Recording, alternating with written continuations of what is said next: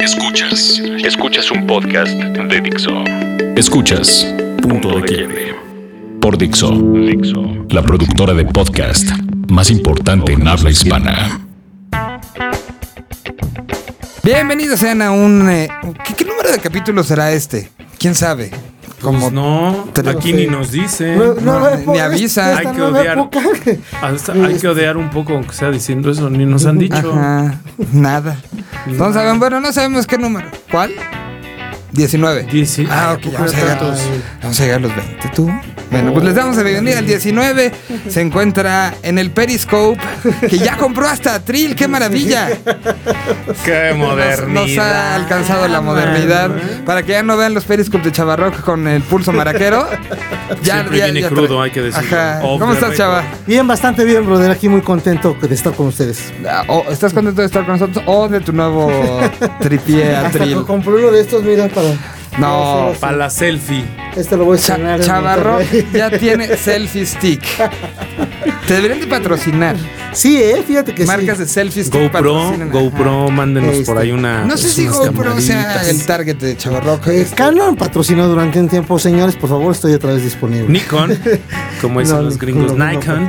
Hasta, hasta- a ver, de, de dónde a dónde están los parámetros para Sí. ver? este, porque, No le capaz, gusta Nikon, ya dijo. porque capaz de que los del Hubble este, quieren Ah, patrocinarlo, ¿no? No, soy, soy raro, mira, porque me patrocina es, mm, zapatos, ¿cómo se llama esto? Doctor Malkins. Pero yo uso más Panam.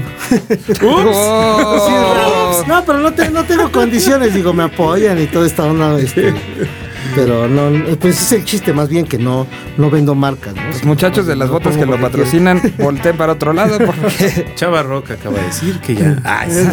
Hola, ¿qué tal? Saludos a todos. Bueno, ahí está Milton Barbosa.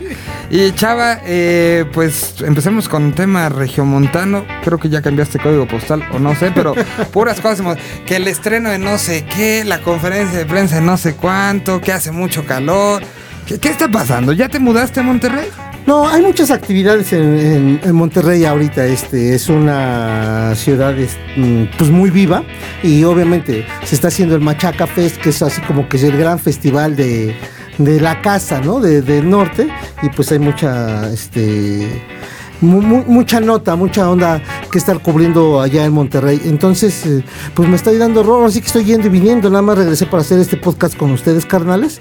Y, Literal. Y me regreso prácticamente. ¿Cuándo digo, te regresas? este, el viernes otra vez me voy para allá para cubrir ya darle la cobertura a todo lo que es el Machaca Fest. Fui la semana pasada, por eso no estaba aquí, porque fue la conferencia del Machaca allá con, con los grupos, con Celso Piña, con Inspector, con mm, Kinky y parte de, de los organizadores con los medios de allá y pues ya obviamente está calentando un poco más lo que es el festival, ¿no? O sea, este, ahorita me, me gusta, me llama la atención porque prácticamente todas las estaciones de radio pues están hablando del festival, hacen promoción de los artistas, lo que hacen todas las estaciones pop, ¿no? En su momento cuando ellos tienen su festival de rock, que mencionan grupos de rock, pues ahorita sí se vive, hay como una tendencia rockera de este en lo que es este Monterrey y todo esto pues va, va generado a lo que es el Machaca, ¿no? De- finalmente Monterrey es una ciudad grande, pero no es tan grande, ¿no?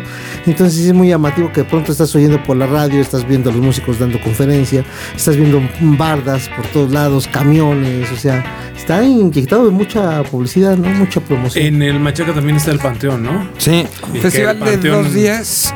Ajá, perdón, que el Panteón por ahí hizo también algo esta semana y igual. sí, hizo estas especies de tocadas en la Gira calle. fugaz. Gira, gira fugaz, La exactamente. gira fugaz. Donde tocaron en el metro, tocaron afuera de una boca. Y este, querían tocar en su, en su prepa original, allá en la prepa 9. Saludos al norte, al, al lugar que nos vio nacer a muchos, pero que ya no pudieron porque pues, se puso ya medio medio complicado el asunto. Sí, porque ya había mucha gente, entonces este van a, bueno, estaban viendo para eh, reagendar y poder hacer estos toquines de que se avientan tres, cuatro canciones, eh, ahora sí que a nivel de piso, a nivel de calle. Y que pues es como para agradecer y sobre todo para promocionar que viene el disco en vivo de los 20 años que Eso grabaron es. en, el, En el- en la Arena Ciudad de México. Y además una deuda pendiente que ahí tenían ellos desde cuando traían la cosquilla de hacer esta gira eh, escolar, eh, sobre todo recordando todas estas etapas cuando ellos eh, este, se formaron, se iniciaron, pues de que las escuelas era donde ah, eh, se abrían mucho, muchas veces los espacios para que las bandas se presentaran, ¿no? No sé si, tú, si ustedes recuerdan, eh, estas giras que llegaban a ser como este regreso a clases o estudiantiles, ¿no? Y ahí andaba Guillotina, los mismos radiocaos haciendo cosas. Los lagartos. Los lagartos, este, con Marta Luz Cadena todavía manejando, hacía cosas. hacía Tenía- cosas en nombre en particular esa- sí, esa gira, es la pero que me quiero acuerdo. acordar, este. Bueno, que era como una especie de gira interuniversitaria, pero Ajá. tenía un nombre escolar. Sí, sí, sí. Este, a ver no si recuerdo. en el- Porque yo en su momento de la prepa en la que yo iba me tocó ser el que llevó esa gira. Mira, Hace sí. muchos años. Mira, sí, yo creo que sí. A mí me tocó ver Imagínense, estaba en pañales todavía. llevar para la línea Palagón que finalmente no se concretó, pero sí era. Imagínense, Chavarrock ya era Chavarrock. Y, y- y- A ese nivel. sí, 10 años en la universidad, pues cómo no. y fue por el onceavo. Bueno, pues ahí les va quién va a estar en el Machaca. Este, ya se leon los horarios. Estarán, este, son tres eh, escenarios por cada uno de los días. Y estarán los Montana, Comunión, San Pascualito, Rey, Jopo, Los Tolidos, Insight Termo. Qué, buen, qué bueno este bloquecito. Está Insight bueno, Termo. está. Chetes y Cuarteto de Nos cierra un escenario. En el otro escenario están los fascinantes. Charlie Roth, de allá de Monterrey. Comisario Pantera, Mon Laferte, eh, que, que ganó además los premios Miau. Miau, así es. ¿Fuiste? No. No, no, no, Ah, ya. no es estamos mi en target, edad. No es mi target, mano, ya. Saúl Hernández, Fobia, que bueno, pues están ahí trabajando. Y Paco Guidobro comenta que están este, con ganas de este, retomar mucho de lo del pasado de la banda. Y Molotov cierra Que este detonen a sus escenario. compañeros. Pues, este, no creo que eso pase. Este, Access O'Kills, la banda de turistas, Caloncho, no te va a gustar, Enjambre, Los Ángeles Azules y Panteón Rococó. Ese es el escenario principal el primer día. Para el segundo día en el escenario número 3, que se llama con una marca de. Pues se llama tal cual. Están los Guadalupe, las pastillas del abuelo, Mexican Advisor, Odiseo, Morenito de Fuego, Diamante Eléctrico de Colombia, los tres de Chile que vienen con esta gira del Unplugged que estarán haciendo el teatro, el teatro de la ciudad y estarán haciendo el teatro Diana en Guadalajara. Los Estrambóticos, Celso Piña y La Lupita. En el escenario del medio que se llama Botlight estará Tomo como Rey, los Medley Cans, Cubo, Cultura Profética, de eh, pues yo creo que una de las bandas más importantes de reggae en Latinoamérica. Los Babasónicos que dos días antes estarán tocando aquí en la Ciudad de México en el Teatro Metropolitan, Kinky e Inspector. Y en el escenario principal están los Blenders de Nalgas Percance, que tiene también a hacer, ahora aquí me parece que será Lunario. Eh, la Gusana Ciega, DLD, Los Enanitos Verdes y cierra Los Hombres G. Uy, qué todo. De todos para todos, ¿no? Sí. Hay de todo. Si viste el bloque este que decías al principio y muy, muy, muy este. Muy 2000, pues, 2004. 2000, ¿no? Muy 2000 y cierran con ahora sí que 80s, ¿no? con enanitos verdes y con, Y con con hombres G. Y entre ese- y en ese lapso, pues está hay, hay gente representativa. Me gusta que esté Inspector y Panteón Rococó, ¿no? O sea, Pues Inspector es el que realmente cierra todo.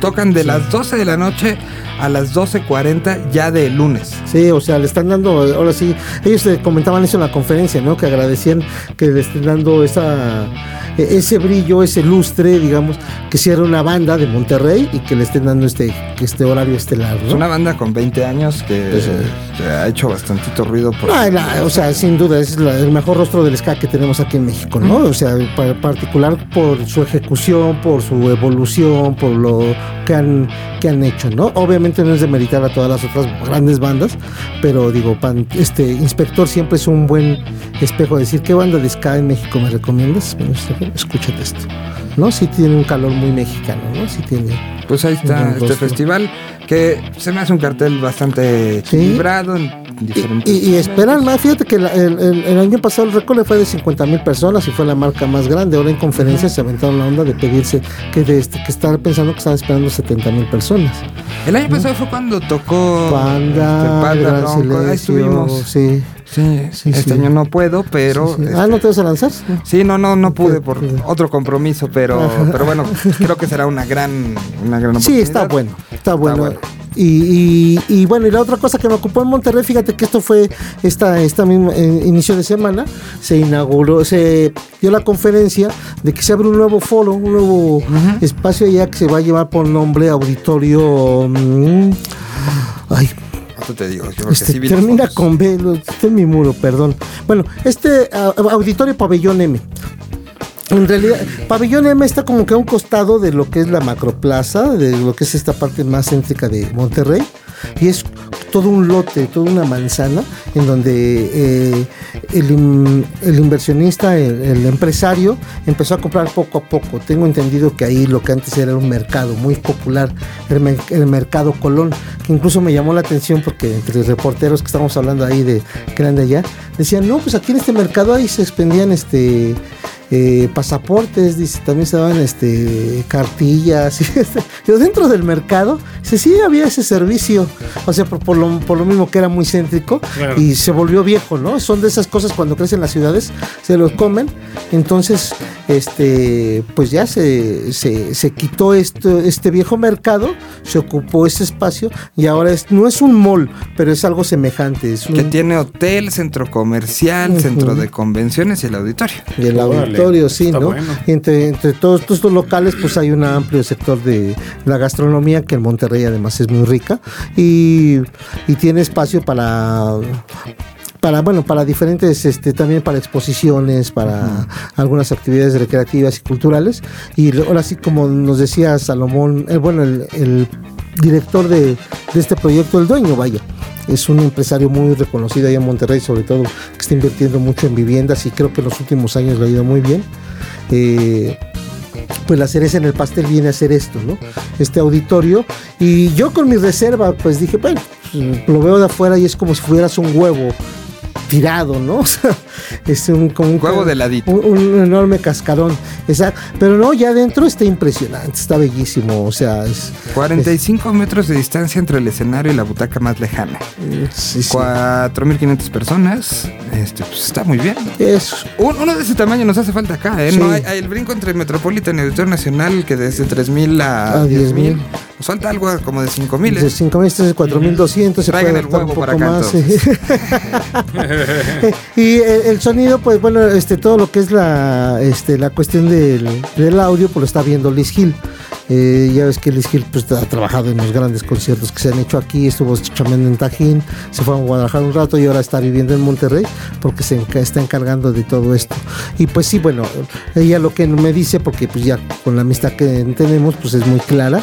Dice, mira chaval, no te voy a mentir, esto todos los otros, el Teatro Diana, el, el Auditorio Nacional, también tienen una gran infraestructura, por supuesto. La, la gran diferencia que se tiene es que esto está hecho con tecnología 2015. Dice, porque se hizo con la mejor tecnología que se tenía para del año, del año pasado, que es cuando se empezó a montar todo, ¿no? Dice, y esto sí no lo tiene nadie. Y es Dice, "Eso parte también de una estrategia que se está haciendo en Nuevo León que se llama To- eh, Todo vuelve al centro. O sea, es regresar un poquito, se habían... Recordemos lo que pasó con Barrio Antiguo, recordemos muchas cosas y ahorita como bien dice Chávez, se encuentra en ese punto. Pues buenas noticias para Monterrey. La semana que entra seguramente tendremos todo, todo, todito el análisis Todo de lo que sucede en Machaca en voz de Chavala. Hasta de hombres, que qué vergüenza.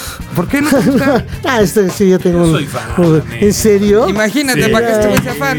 Ah, cabrón, eso sí es noticia, ¿eh? Sí, luego Mira. sí, yo sí tenía mi, mi vinil de, de Los Hombres que del primer disco y era muy fan. Y fíjate que algún día en- los entrevisté cuando trabajamos para una marca de cervezas eh, y tuve la oportunidad de entrevistar al baterista. Eh, no me acuerdo ahorita cómo se llama, pero la verdad es un tipazo, o sea, un tipazo y, y me parece también una de estas bandas que al final del día, en la mezcla del pop y el rock, pues, terminaron por hacer cosas bastante divertidas en aquellos años No, 80. y que ya pasado el tiempo, la verdad tienen la capacidad de que han hecho dos rolas perdurables, ¿no? Que todavía uno las escucha y las puede seguir cantando y talareando, ¿no? O sea, a- a- con gente como yo que no me gustan, en apariencia no me gusta mucho la banda, pero sí reconozco todo eso, ¿no? Fíjate Exacto. que, no, y aquí lo sigue un montón de gente. Yo recuerdo cuando hicieron la firma eh, aquí en la zona rosa, ahí en el mixo. Hileras, hileras de gente, y entre esas que me encuentro al moroco formado, porque el de la tremenda corte, porque es ¿En súper fan. Sí, le dije, ah, pues a ti te necesito porque voy a hacer una entrevista a un Blesque, güey, hazla tú. No, sí, fue una gran plática, se hizo gran amigo de ellos, porque además son buenos tipos, ¿eh? Buena- buenas personas. Lo que pasa es que, fíjate, cuando llegó un Blesque aquí en México, que te estoy hablando del año 86, Ajá. 87, si mal no recuerdo, este, llegó poquito antes Soda Stereo. Entonces, gracias a eso, pues sí, las estaciones se voltearon un poco más a lo de que fue del rock. Pero ya cuando llegó este Hombres G, que venía también con lo que entonces era CBS, hoy Sony Music, pues recibieron además un gran impulso, un apoyo mediático y entonces como que todo se volteó hacia allá. Y entonces como que los rockeros de ese tiempo pues lo veíamos como que muy pop, ¿no? Claro. Y, y sí marcamos aquí, al menos en México, sí se marcó una diferencia entre lo que era Radio Futura, Soda Stereo, Raúl Porcheto, Hit, y decir, bueno, y esto es Hombres G, ¿no? Esto, o sea, como que era una onda aparte. Y además porque llegaron con un gran impulso, parecía menudo. O Sí. sea, la verdad es que un montón de chavitas. ¿En serio? uy, sí, La no, película Se volvió, también, se volvió un fenómeno. O sea, que no lo fue Soda Stereo. O sea, sí fue importante, pero no. A nivel de este impacto Masivo. mediático, sí lo tuvo más hombres que. Por eso, por eso es un poquito este el tono de. Tu reticencia. Sí, de, de- mira qué bien lo dices, ¿no? O sea, de ese pinche odio, cabrón. No, este, no, pero, o sea, es- pues, no, está bien, digo. Sí, está- este, está padre. Está padre, no, está padre, digo. este, me- lo que me va a llamar la atención, por ejemplo, es de ahí en el Machaca, si los chavitos de 14, 15, 20 años van a estar cantando sus rolas. Yo creo que sí, ¿eh? Es lo que me están diciendo todos. Yo creo que sí. Y, prueba- y- y mi hija, por ejemplo, se sabe rolas de hombres que cuando la oí tararear una, ¿de dónde vi- oíste esa madre? Dice, de internet, me gustan. hija". Lávate la boca ahorita. No, no, no, no, no, aquí tú nada es de Y escucha interpuesto. Que canta una de Diego Verdaguer. Escuchas. Punto de quiebre. Y estamos de regreso. Y bueno, vamos, eh, el día de hoy se, bueno, el día de hoy cuando estamos grabando esto, que ustedes lo escuchan en algún momento del fin de semana, se anunció el cartel de Lola Palusa Chile. Aquí hemos hablado un poco de lo que han sido las posibilidades en su momento de Lola Palusa México. Se, se dice que no, pero por lo pronto en, eh, dije Chile, Colombia, ¿verdad? sí, Colombia. Es Colombia, es Colombia, Colombia. sí. Eh, por lo pronto, en Colombia se anuncia el día de hoy ya el cartel de manera oficial a un 99% porque falta el headliner principal, todavía está en símbolos de interrogación, pero eh, pues es un cartel creo que bastante equilibrado. Eh, no sé si faltaron al, de repente este, algunas, eh, algunas cosas como más locales, sí hay algunos representantes. Y más en el momento que está viviendo Colombia, que creo que es el país en Sudamérica con mayor crecimiento musical hoy en día. Y bueno, pues aparece I Voy de. Está. eh, empezamos con Felipe Gordon. eh, la, French Toast, Malwanding, eh, Fatso, Árbol de Ojos, El Friki, Tiano Bells, Jack Novak, este man, este personaje colombiano que ha ido creciendo bastante, Luis de Child, Lewis El Mar, Diamante Eléctrico, ganadores del Grammy al mejor disco de rock en la- los eh, Latin American Grammys. Está mm, eh, Gold Room, Toy Selecta de México va por allá. Los clubs también van por allá. Esta banda de Monterrey, Nuevo León. Mira qué chido. Los Frequencies, Mute Matt, Was Nothing, Doctor Crápula, que allá pues son una banda muy muy grande. Felix Jahen, Yellow Claw. eh, está también Marcus Schulz, Esperanza Spalding, eh, Monsieur Periné, City and Color, Matt and Kim, Breakbot, Pennywise, Robin Schultz, Vanis Joy, Cage the Elephant, Silverson Pickups, Nicky Romero, Bomba Estéreo, eh, The Chainsmokers, Wiz Khalifa, Disclosure, Lana del Rey y ese que está por anunciarse. Pues un festival a nivel... este, Está, está muy bien, ¿no? O sea, digo, para. Y, y que recordemos, por ejemplo, pues que Colombia también tiene buenos festivales ya consagrados, como el Rock al Pues Parque. entrada que es el masivo más grande que se hace en Latinoamérica. ¿no? Exacto, ¿no? Para empezar, que es un- un Gratuito, muy, muy, sí. muy bueno. Está también el picnic, ¿no? Que se el, hace ajá, el Stereo Picnic. Eh, y bueno, pues en el caso de, de Lollapalooza, que ya se está con- convirtiendo al final del día en esta cadena o franquicia de, de festivales, festivales. ¿no? Que pues eh, ya ahora, además de Argentina, Chile, Brasil. Brasil, ahora Colombia. Alemania. Alemania que también ya tiene. Entonces, creo que pues es una buena opción, sobre todo por aquí creo que a lo que ayuda mucho que tal vez en México por eso no se desarrolla o no está cerrado, aunque un medio, o sea, así se le puede llamar, en algún momento lo anunció. como- confirmó. lo confirmó como que. Bueno, que ya lo han confirmado como varias veces, ¿no? Sí, no. Yo sé directamente por gente de la pelusa que en un momento sí estaba ya el deal, pero pues, hubo circunstancias que hicieron que se cayera. Y es que sabes que creo yo que tiene mucho que ver también con que al tú contratar o al hacerte o al, buscar tener esta franquicia con, con, eh, el festival. Eh, que con el festival y con las productoras que lo organizan. Exacto, es ahí a donde voy. Pues al final del día tienes la posibilidad de traer el paquete completo. ¿Qué me refiero?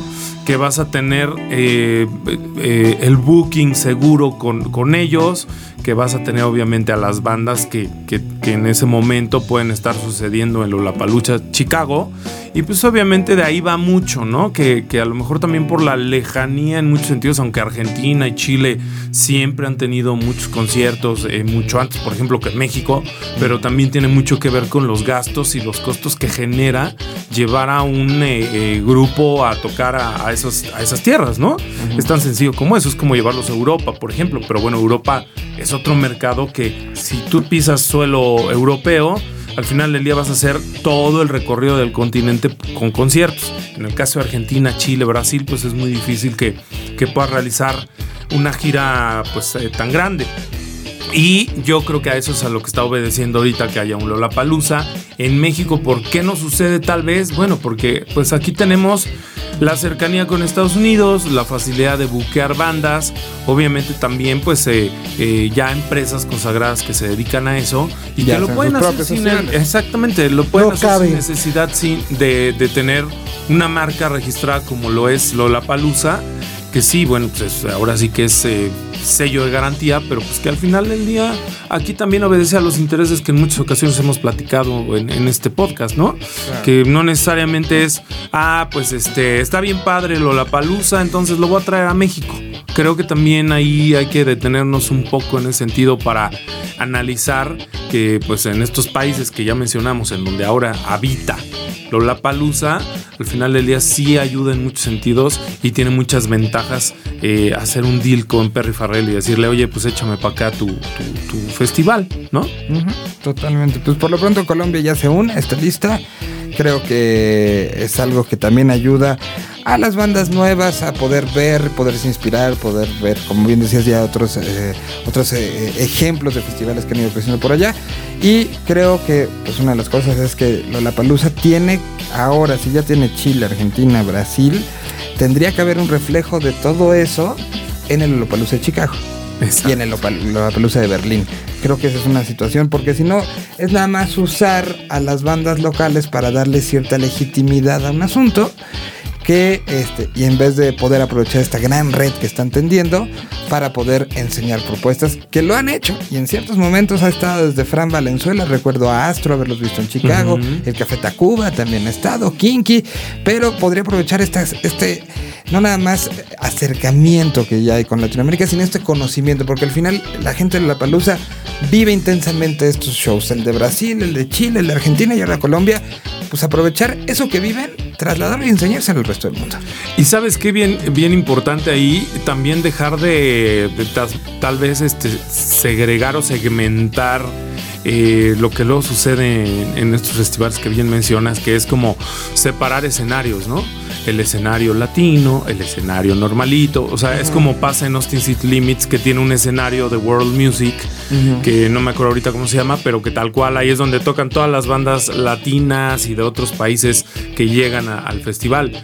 Porque está padre, pero creo que si en ese momento dejamos también como de hacer esta diferenciación, pueden suceder cosas mucho más interesantes, como, como bien lo mencionas, ¿no? Que tiene que ver en el sentido, por ejemplo, de Lola Palusa, en el ya generar esta promotoría para todas estas bandas que no han tenido oportunidad de tocar a lo mejor fuera de su país, para ver si lanzarse a una Alemania o al mismo Chicago y poder pues también despuntar como pues, por la calidad que lleguen a tener, ¿no? El caso de Bomba Estéreo que ya lo ha hecho muy bien y que ya tiene muy, muy, muy bien eh, cimentado el terreno, por ejemplo en Estados Unidos, que es donde le va muy bien, ahorita ya sacaron una canción con Will Smith, en fin, muchas cosas ahí que, que han logrado hacer y que, seamos sinceros, siempre tiene que ver con este sonido curiosón latino, cumbianchero, ¿no?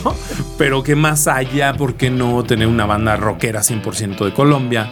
o rockera 100% de Chile, o rockera 100% hasta de México, y que realmente digan, ah, no mames, ese cabrón es de México, mira qué bien toca al rock, ¿no? Fíjate que este, eh, yo creo que se pone en la mesa algo interesante, un tema a tratar, de por qué se está haciendo en estos países y no se hace en México. Por supuesto que se hacen estudios y se ve la forma como puede empalmar, ¿no? Yo creo que los Cepeda nos enseñaron muy bien con este con esta alianza con Slipknot, cómo se pueden traer cosas diferentes y enriquecer.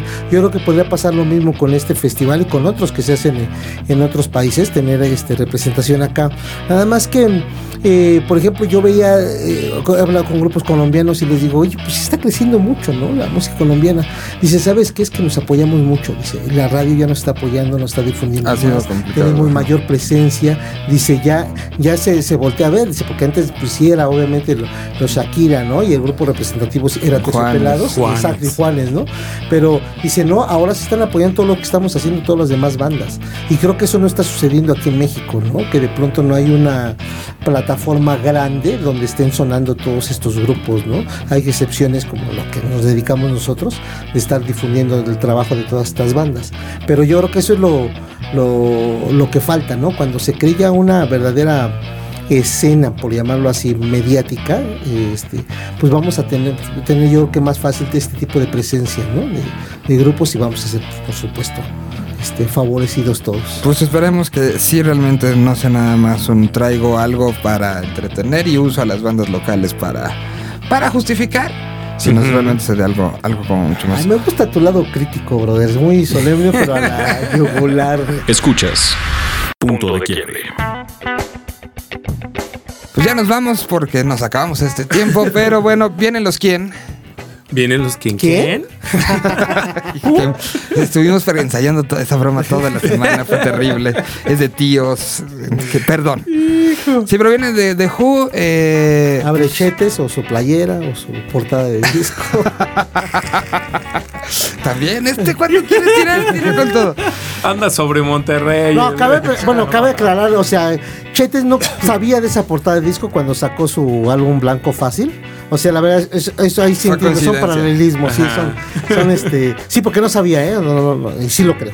Saludos a Ok, Chetes. saludos. a- Bueno, viene de Who creo que será una situación ahí de. Y por ahí estaba el rumor de que Roger Waters en el Zócalo, pero. Sí, ¿eso qué saben? No, no, bueno, sí, no, este. La verdad es que hasta no confirmar, porque al final, pues de, ahí rumores. empiezan los rumores y pues ya algunos medios ahí Ya los vi que lo medio publicaron. piratones empiezan a sacarlo y ya para, pues, Sí. para, para ganarse el- básicamente para ganarse el. Mira, sí, de sí. todos los. Si de da votos, se hace. Si no da votos, no se hace. No, depende mucho del artista y la disposición y, y toda la infraestructura, por supuesto. Es que aparte, ¿sabes qué? También ponte a ver, tiene dos, dos este, conciertos Roger Waters aquí en México. Sold out. Sold out. ¿Cómo va a ser también un Foro Sol? Digo, un Foro Sol, un Zócalo. Y todavía regrésate a. a- o, o vete a Los Ángeles. A mí se me hace mucho para él, la verdad. Pero No bueno, sé. habrá Yo que el ver único si es cierto. punto donde le encontraría cierta justificación sería que lo utilizara él en esta actitud sumamente política que siempre ha utilizado, que dijera esto es un mensaje contra en el que para ese momento ya estarán a unos cuantos días o Sí, menos de un mes de la Trump. elección estadounidense, que lo utilizaba como una plataforma para decir desde México doy este mensaje, desde el centro de la Ciudad de México, del centro de México lo doy, pero tendría que ser de wall, ¿no? O sea, para que tuviera todo el sentido y no va a traer la pared. Entonces, no sé, no sé qué podemos hacer. Pero bueno, pues ya nos despedimos porque ya nos quieren matar aquí. Vámonos. Nos escuchamos la semana que entra. Adiós. Adiós. Dixo presentó Punto de quiebre.